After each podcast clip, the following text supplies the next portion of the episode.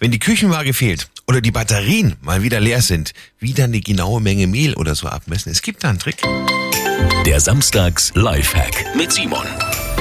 Bleiben wir mal beim Mehl, wenn Sie das abwiegen wollen. Da reicht ein Teelöffel, ein Esslöffel und eine normale Kaffeetasse, weil auf so einen Teelöffel, da gehen circa 4 Gramm Mehl. Wenn Sie etwas mehr brauchen, auf dem Esslöffel gehen circa 12 Gramm Mehl.